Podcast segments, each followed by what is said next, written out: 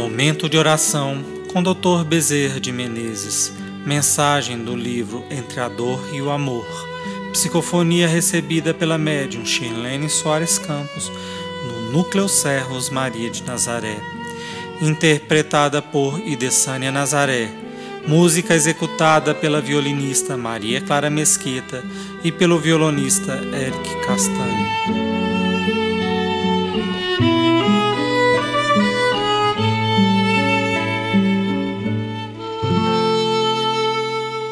A bênção da reencarnação. As pessoas procuram a terapia da terra para seus males orgânicos e a terapia espiritual para seus males orgânicos e psíquicos. No entanto, meus filhos, a reencarnação é a maior terapia que vocês receberam ao nascer. Quando alguém renasce, recebe a chance de uma terapia intensiva com êxito, muitas vezes com previsão de sucesso, outras vezes com um êxito duvidoso. Vai depender da resposta da alma, como também o organismo depende de dar a resposta para o remédio do qual faz uso. Então, cada organismo possui uma reação. Aquele remédio que é bom para um, às vezes pode ser até morte para outro.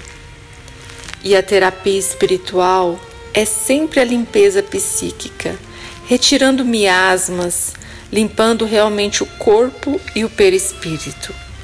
Mas ocorre que só tomar esse medicamento não basta.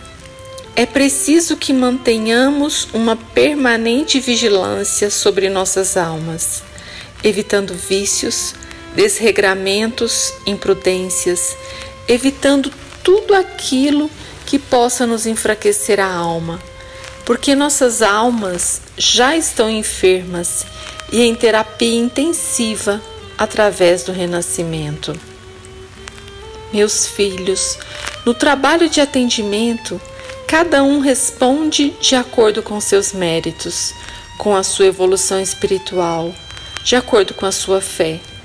Por isso é que uns recebem muito mais e outros recebem menos. É porque na terapia houve resposta para uns e não houve resposta para outros.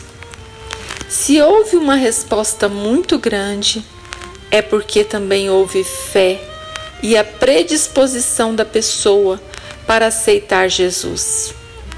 A reforma interior dela é grande Pois, se não houvesse essa predisposição de aceitar o Cristo, não haveria a cura.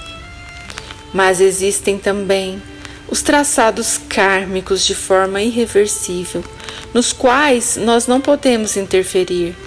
Não podemos, às vezes, sequer mencioná-los. Porém, ninguém fica fora da orientação. Ficam todos sob a orientação da luz.